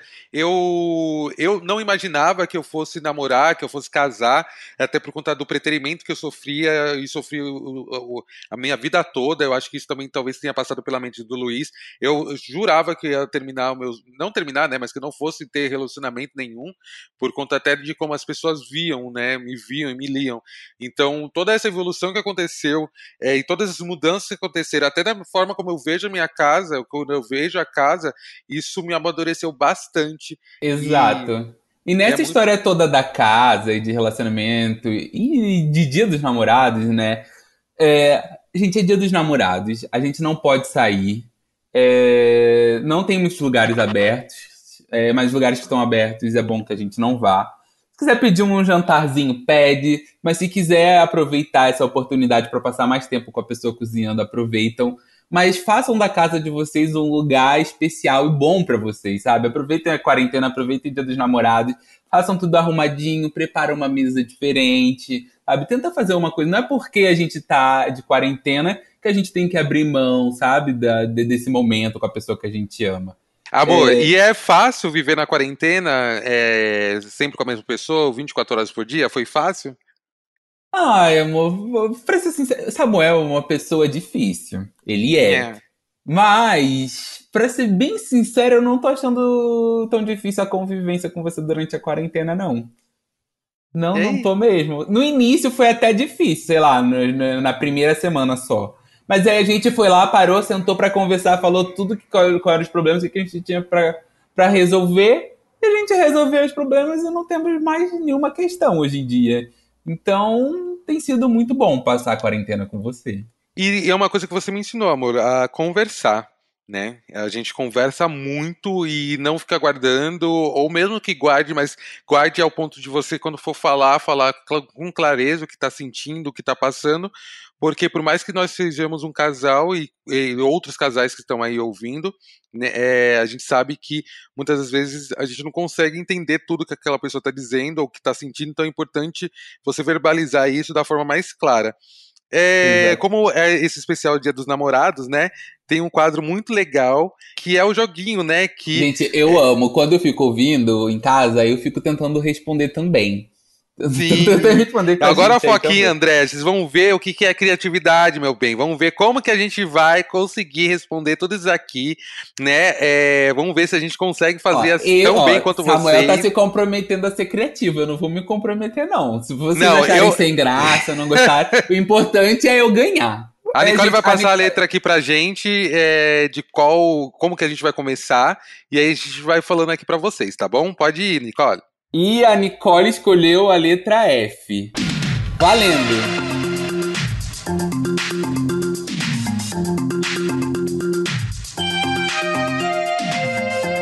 Stop! Eu fui aqui. Meu namorado é. Fala, amor. Fernando. Porque o nome dele é Luiz Fernando, gente. Foi a primeira coisa que veio na minha cabeça, tinha que acabar rápido. Fernando. Ah, eu, eu botei aqui fodinha, porque o fodão sou eu. Mentira, gente. Ah. Apelido de, namo... de, de namoro. Ah, eu botei fofolete, porque eu não sou criativo pra apelido. A gente nem tem nem apelido, muitos apelidos, né, amor? Exatamente. Eu coloquei fofo. Nesse caso, tem quase, é meio que parecido, então vamos colocar cinco pontos pra cada Ai, um. eu né? acho que eu mereço 10 pela criatividade, porque o meu foi fofolete, não foi fofo. Ai, não sei, juízes, fale então. Mas vamos lá. É... Você, amor, fala aí. Crush famoso. Francis Fanon. Ai, gente, eu não consegui pensar em ninguém, pelo menos o Fanon foi muito importante na minha vida, então vai o Fanon. Fanon, gente, Leon Fanon, grande escritor, negro, psicanalista, foda, hein? Leon Fanon. Gente, eu coloquei Fábio Júnior. é o que veio na cabeça nesse momento que deu pra fazer, entendeu? É presente que não gostaria de ganhar. Feijão. Eu não como feijão, gente. Então não Ai. me dê feijão. Eu pensei feijão também, mas eu amo feijão. Então eu botei fila, né? Porque em época de isolamento social a gente não quer fila. Exatamente. Aí todo militudo, gente. Até na brincadeira ele milita. Ó, ex-BBB que namoraria. Olha, gente, com vários e vários e vários poréns. Eu coloquei esse nome porque era F e eu tinha que acabar rápido. Felipe Prior. Nossa senhora! Eu botei Fernanda Keula maravilhosa.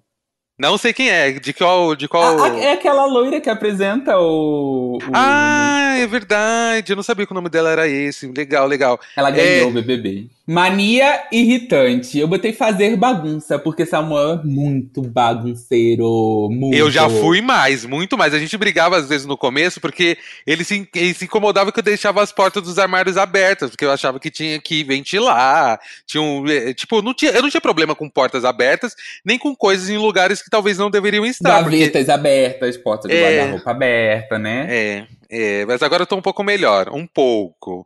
É, o meu aqui, furar a meia. Mas nesse caso, quem fura a meia é a Vita, tá? Então, é a Vita que.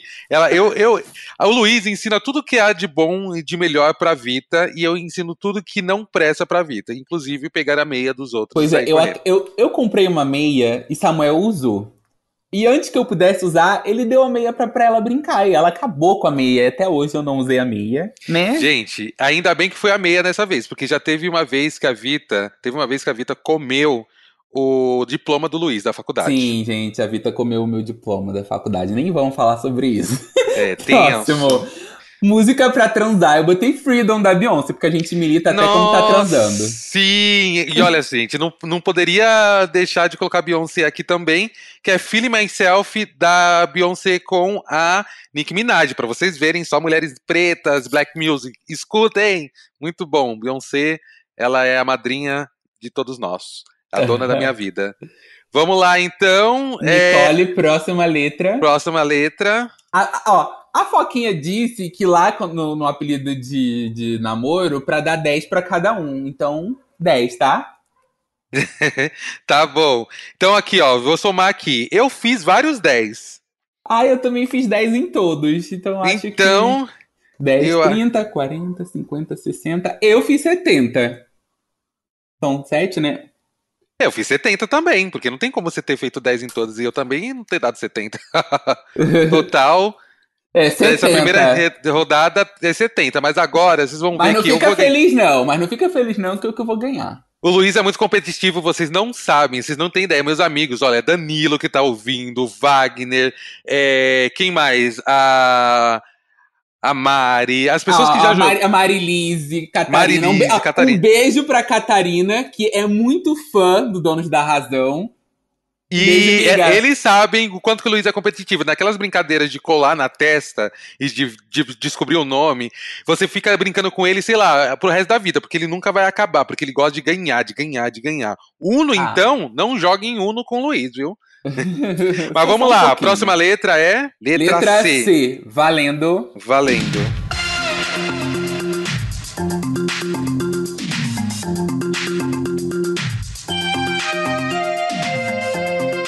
Stop. Meu namorado é. Um cachorrão. Ai, uau, uau. Ai, meu Deus. Eu coloquei aqui cagão. Ai, seu escroto, cagão é você. Mas não cagão de medo, gente. Todo mundo caga, gente. É normal cagar. Então todo mundo é cagão. Então quem não caga é constipado. Então cague. Então todo mundo é cagão. Vai lá. Ridículo. Apelido de namoro, crush. Eu coloquei coisinha mais linda. Oh, que fofo. Crush famoso, Caio Castro.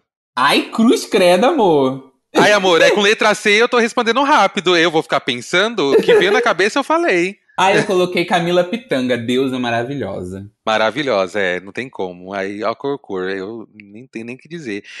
Vai.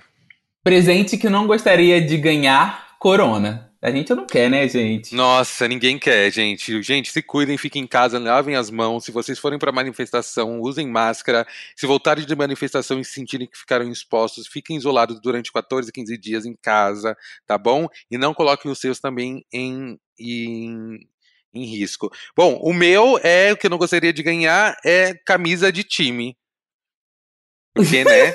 Não dá. Ai, eu até se for uma camisa do Flamengo, eu aceito, gente. Se for uma camisa do Corinthians, eu aceito, porque o Corinthians está aí, ó, lutando pela democracia. Mais uma vez, o Corinthians está fazendo muito mais do que muito partido político. Então, é isso. Ex-BBB que você namoraria, eu coloquei Castanhari, porque é isso. Não precisa nem ser tanto BBB, mas como esse último BBB teve Big Brothers e o Castanhari chegou a receber o convite, eu colocaria ele lá e eu sou muito fã dele, porque o conteúdo dele é muito, muito didático, muito bem feito e eu ah, acho é, que arrasa muito. Não vem puxar a sardinha, não, porque só vou, eu te daria cinco, cinco pontos só pela forçação, né? Porque, ah, por quê? Porque o Castanhari não é ex-BBB?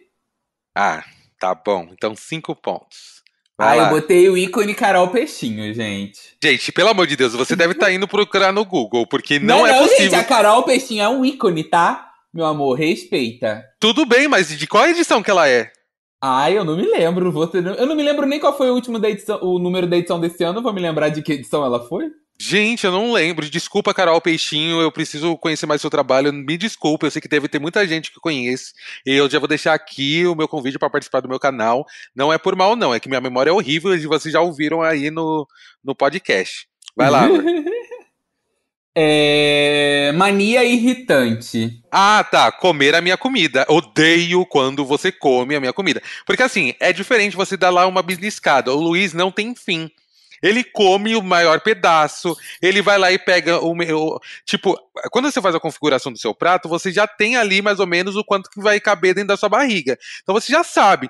E aí se tira um pouquinho, você já sente falta, mas ele tira um pocão. Ele fala, dá um uhum. pedacinho, ele come mais da metade, numa bocada só, que ele tem uma bocona muito grande. Não então, reclama que eu poderia comer tudo. Viu? Com uma única bocada, viu, gente? Não é eu comer tudo, é com uma única bocada que eu tô falando. Pois a minha mania irritante sua vai ser, vai ser uma super exposição. Cagar e não dar descarga. É isso, gente. Tá aqui Exposit do Samuel. Ele é cancelado por não dar descarga depois de cagar. Olha, eu prometo que eu só faço isso dentro de casa. Na casa dos outros eu dou descarga. A não ser uma vez que eu fui fazer o número 2 e aí, é, não tinha descarga e foi terrível, porque eu tive que avisar a família que precisava de balde. É. Ai, situações, viu? E música para transar, eu botei Comfortable da Her, porque transar com qualquer música da Her é muito bom. Qualquer coisa que você faça ouvindo Her, gente, você vai transcender. Se você não conhece, gente, eu ainda vou fazer um clipoteca sobre Her, que é maravilhosa. E eu coloquei aqui Criminal, da Britney Spears. Por quê? Porque começa com C. Ai, meu Deus. Deixa eu ver quantos pontos eu fiz. Olha, fez... eu, fiz 10, eu fiz 70 de novo. Eu fiz 65, porque ai, você me deu menos pontos. Mas deixa. Uai, você errou? É, mas Ares quase foi Big Brother. É que ai, ele só não vamos foi. Vamos perguntar para ele, então. Mas é quase não é. É isso. Vamos lá. Próxima letra. Nicole. Letra A. Vamos lá, gente. Ah, ai, eu amo, gente.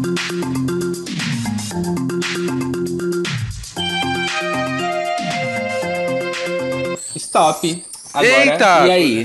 Vamos, vamos lá. lá. Meu namorado é anormal. Porque, amor, ninguém é normal, mas você é muito mais fora da caixinha, sabe? Exato, gente, mas aí eu vou quebrar as pernas dele porque o meu namorado é a melhor pessoa para estar ao meu lado nesse momento. Nossa, merece 15. Uhum, honeybee. Então vou colocar 15 aqui.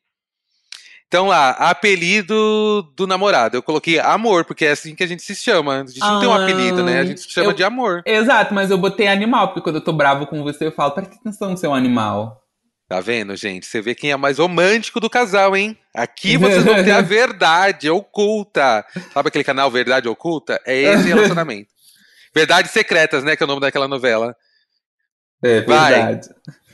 Crush famoso, eu botei Ailton Graça porque ele é maravilhoso. Gente, o Ayrton Graça cresceu no mesmo bairro que eu. Gente, muita gente famosa cresceu ou no bairro que eu cresci ou no bairro que o Luiz cresceu, viu? Que muita gente veio de São Gonçalo ou Niterói.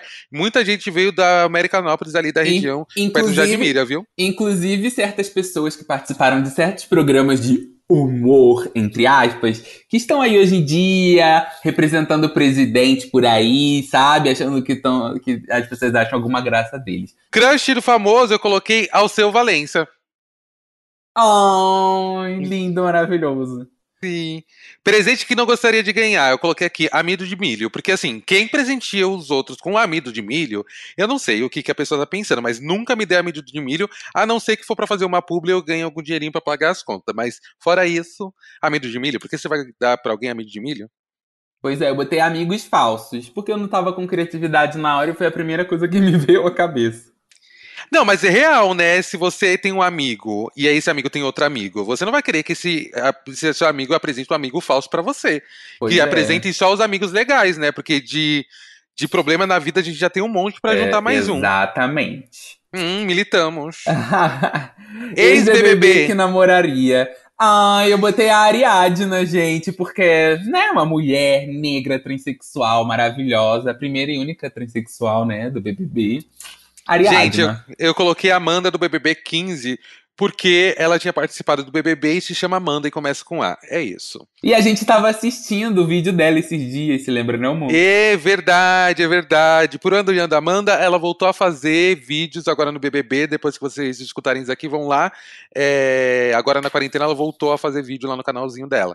É, Mania irritante. Você quer falar você primeiro ou eu falo o meu primeiro? Porque Eu- essa Ai. pode dar uma. Eu botei a rotar na minha cara. É, gente, eu faço isso porque são intimidades. Porque eu vou, eu tenho. Olha, gente, agora eu vou contar pra vocês uma coisa. No nossa primeira, primeira vez, a Ai, primeira meu Deus! É exposit, vou falar aqui, exposição mesmo. Primeira vez que eu fui visitar o Luiz, dormir na casa dele, ele me peidou na frente do ventilador que estava virado pra mim e fechou a porta do quarto e eu estava no quarto. Gente, naquele momento eu descobri que eu era forte, eu ia aguentar tudo na vida. É assim Que que você conquista o amor da sua vida. Exato, se passou por isso vivo, ileso e não ficou nenhuma sequela, é porque ama. Eu passei por Uhum. isso, gente. Ó, é.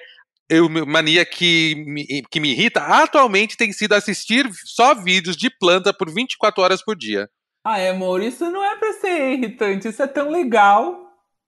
Então, eu gosto quando você começa a conhecer as coisas novas, essas coisas, mas quando você faz isso o tempo todo, aí não fica legal, porque assim, é legal diversificar. Agora imagina, gente, você há quatro meses na quarentena assistindo plantas o tempo todo. Mentira, porque a gente também tava assistindo vídeo sobre teoria da relatividade. Não, começou assim, eu vou, vou explicar pra vocês. A gente começou com teoria da relatividade e o espaço-tempo. Isso que eu comecei a assistir, ele não estava entendendo, depois ele começou a assistir. Depois a gente foi pra decoração de casa e agora a gente tá numa época de planta. Só que assim, o Luiz, ele, ele, ele tem uma coisa de, de entrar de cabeça naquilo que ele tá vendo. Então, foi assim com os estudos, ele é sempre assim. Então, ele não, não vai ver uma coisa e ficar perene, assim, ah, eu vou ficar assistindo de vez em quando e fazer disso uma rotina. Não, eu vou entrar de cabeça, igual esse negócio da teoria da relatividade. Ele começou a, a estudar muita coisa durante muito, tipo, um espaço muito pequeno de tempo, e aí as, as nossas conversas começaram a ser sobre teoria da relatividade. Agora é sobre planta. Das outras vezes foi, foi sobre casa. Isso é legal, mas irrita ficar vendo só, né, é, coisa de planta. É, nhê, nhê. Próxima. Música Música, pra pra, transar. transar. Vai, fala a sua. All the Lovers da Kylie Minogue, Oh. que eu amo esse clipe, e se você assistir esse clipe sem ficar com vontade de transar, Eu, eu não vou te julgar, porque eu entendo que existam pessoas assexuais. E assim, e é muito bom que existam e elas precisam aparecer. E ela estava agora no Big Brother, acho isso muito interessante. Mas eu não consigo ver esse clipe e ouvir essa música sem dar aquela vontadezinha de sarrar, né? No namoradinho.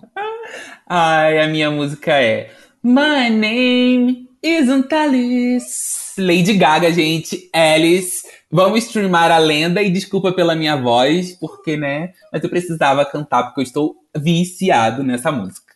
Sim, esse novo álbum da Lady Gaga salvou a nossa quarentena e a gente tá escutando direto. Vamos lá para os pontos. Vamos ver. 70 né? de novo. Eu fiz 70, 70, 70. Você... E eu fiz agora 75. 210. Ah, você fez 65? Ah, 75. Eu fiz 75, porque eu ganhei 15 ah, então no primeiro. Deu um empate, porque teve um que você só ficou com 5 também. É, então deu e 210. Gente, Gente, olha, esse foi o especial do Dia dos Namorados de Stop, então deu o empate, quer dizer que, apesar de algumas discordâncias ali, uns shadezinhos pra cá, pra lá, e eu acho que vocês conheceram um pouquinho a gente na intimidade, é até é, intimidade escatológica, né, porque somos seres humanos e todo mundo. E agora chegou a hora do... FAC, donos da razão. E o primeiro doninho de hoje é o Rodrigo Franco. É... E a história dele é de como ele fez para descobrir que o futuro marido dele era gay. Fala aí, seus doninhos. Molinho de tomate.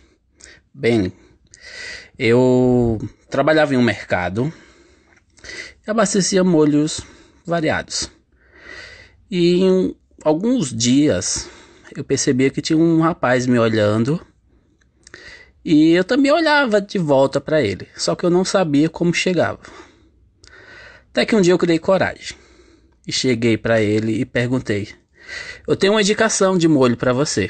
Eu tenho esse aqui de calabresa. Você tem cara que gosta de calabresa.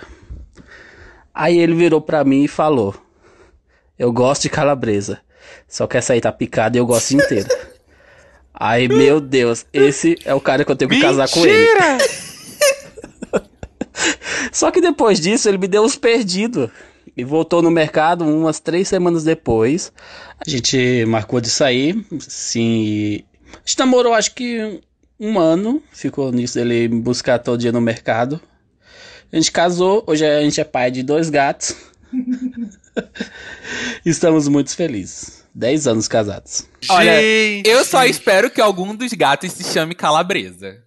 Ah, eu só espero que nunca falte calabresa dentro dessa casa e que tenha um quadro de dessa primeira calabresa, né? Porque fica marcado. Imagina, geralmente o pessoal fala que a, a gente se junta pela comida, né? E realmente. Ui, né? que comida, né? Nossa é. senhora. gente, eu não gente... teria. Você teria coragem, amor, de, de, de, eu de não ter teria, uma abordagem? Mas fica aí a coragem para os meus amigos que são corajosos e querem ser criativos aí na hora do, do flerte. Tá aí, gente. Gente, mas meu Deus do céu, que vergonha você chegar. Ai, gente, eu sempre tive muito medo enquanto solteiro. Gente, tem uma história que, é, que esse negócio de você chegar pra uma pessoa assim, você saber se a pessoa é gay ou não. Acho que o Liz também pode contar sobre isso, porque é muito difícil você chegar, porque você não sabe, né? Você não sabe se a pessoa é uma, uma pessoa homofóbica, né? Sei lá. Eu sei que comigo é, foi assim, eu tava numa. solteiro na época, tava indo trabalhar, peguei um ônibus, e aí tinha um cara que eu achei muito bonito, assim. Aí eu fiquei encarando ele com meus amigos, falava assim: não, é só você encarar, porque se a pessoa pessoa te olhar porque ela é também, não sei o quê. Aí eu fiquei olhando, olhando. Aí o cara foi vindo assim, foi pra perto de mim e falou: algum problema? Eu falei assim, não, não, eu pensei que eu não tava vendo direito, pensei que fosse alguém. Fiquei, olha, trancado, fiquei com muito medo. Ai, meu Deus. Vamos lá, próximo. O próximo áudio é anônimo, tá? Então vamos ouvir aí. Fala, seus coração partido na quarentena. É... Meus doninhos, da razão da minha vida. Tô, é, tô conhecendo um cara, a gente já se conhece há um tempo, e ele é super fofo. Só que eu não sei o que ele quer, tipo, ele manda música romântica, mas vira pra mim falar que não significa nada. E aí eu fico perdido, não sei o que fazer. A gente conversa todo dia, a gente fala sobre todos os assuntos. Ele veio aqui no meu aniversário, tipo, fez uma surpresa para mim, apareceu aqui no meu aniversário, todo bonitinho, encapado, assim, coisa mais fofa. Só que eu não sei o que ele quer comigo, tipo, porque ele manda as músicas, ele fala coisas bonitinhas, mas diz que não significa nada. E eu fico aqui com meu coração partido. Olha, Nossa. você quer começar, amor? Quer que eu fale? Olha, eu, eu acho que você pode começar essa, porque você é muito mais é, é direto, assim, e ah, racional. Primeiro, ah, eu só gostaria de falar que primeiro ele nem deveria ter saído, eu sei que era seu aniversário, mas ele nem deveria ter saído da casa dele. Mas eu espero que vocês tenham mantido distância, não tenham se encostado, mas tudo bem. E segundo que eu acho que você tem que ser sincero com ele, joga real, fala, olha, eu tô achando isso, isso, isso, e eu quero saber qual é a sua eu tô gostando de você, mas se você não tiver na mesma sintonia que eu, já me avisa logo pra eu não dar prosseguimento a isso. Exato. É, é, assim, você também não precisa terminar logo de fato se você for sincero com ele. Se você for sincero com ele e explicar para ele a situação, pode ser que futuramente ele comece a te olhar com, com um olhar mais próximo, assim, até porque é, nesse, no, no, no, nessa situação as pessoas ficam inseguras, principalmente porque a gente está na, na, quarentena, principalmente porque era para todo mundo estar tá isolado, que não era para se encontrar, mas é, talvez ele esteja com medo de, de se comprometer com alguma coisa dentro dessa situação sem saber como é que vai ser o futuro. Mas assim, se ele tem mandado mensagens, essas coisas, então você não está imaginando as coisas. Tem coisas acontecendo, é diferente de um amor platônico. Então, acredito que você pode chegar e falar com ele, explicar a situação, falar que você tem tido sentimentos por ele e que isso tem se identificado justamente por, por ele ser uma pessoa que se preocupa, que foi te ver mesmo correndo um perigo, que mandou musiquinhas de, de, namoro, de, de romance, essas coisas. E assim, é, é melhor que você saiba de fato que ele queira do que você alimentar uma situação que talvez não vá para frente. Porque por Exato. mais que você sofra agora, pelo menos você vai sofrer agora e não vai alimentar, né, amor? Eu também concordo. Concordo, isso mesmo. É, tem que jogar real, gente, porque senão você aí você vai ficando, vai ficar gostando cada vez mais dele. Quando você for ver, já tá tarde demais, ele não quer nada com você, então, tipo, toma alguma providência agora que ainda tá no começo, para você não se machucar tanto lá no final. É isso, gata. E depois, se ele não quiser nada com você nesse momento, porque você foi sincero por conta da distância da quarentena, lembre-se que você você é tudo que você precisa nesse momento. Você só vai somar com alguém. Você não precisa de alguém para ser feliz, tá bom? É isso aí. Então, gente, esse foi o episódio de comemoração de um ano do Donos da Razão e de Dia dos Namorados, né? E Samuel, a gente está aqui também para jogar uma luz sobre tudo que está acontecendo no Brasil e no mundo atualmente. É, a gente espera de verdade, do fundo dos nossos corações, que vocês tenham gostado. Espero que a Foquinha e o André tenham gostado também, né? A gente tá aqui oh, pra Foquinha, agradar André. os donos da casa. Vocês, só foi a primeira vez dessa nossa participação, porque eu quero vocês no meu canal sempre. A gente vai fazer umas collab muito legal entre casais, viu? Diferente do, de vivência do casal hétero, casal é, LGBT, casal preto, casal branco. Ah, vai ter muito, tem muito assunto pra gente poder falar. Exato. E se vocês quiserem me seguir, meu arroba é FerreiraLF.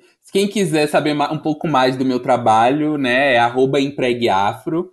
É... E é isso, a gente está aí livre, aberto para todos vocês. E segue, me segue lá, segue a Emprega, porque a gente também está divulgando vaga. Quem estiver procurando trabalho também, tá bom? Bom, e eu sou Samuel Gomes, autor do projeto Vivo Guardiã Armário. Como você já conhece, meu canal no YouTube, me sigam lá.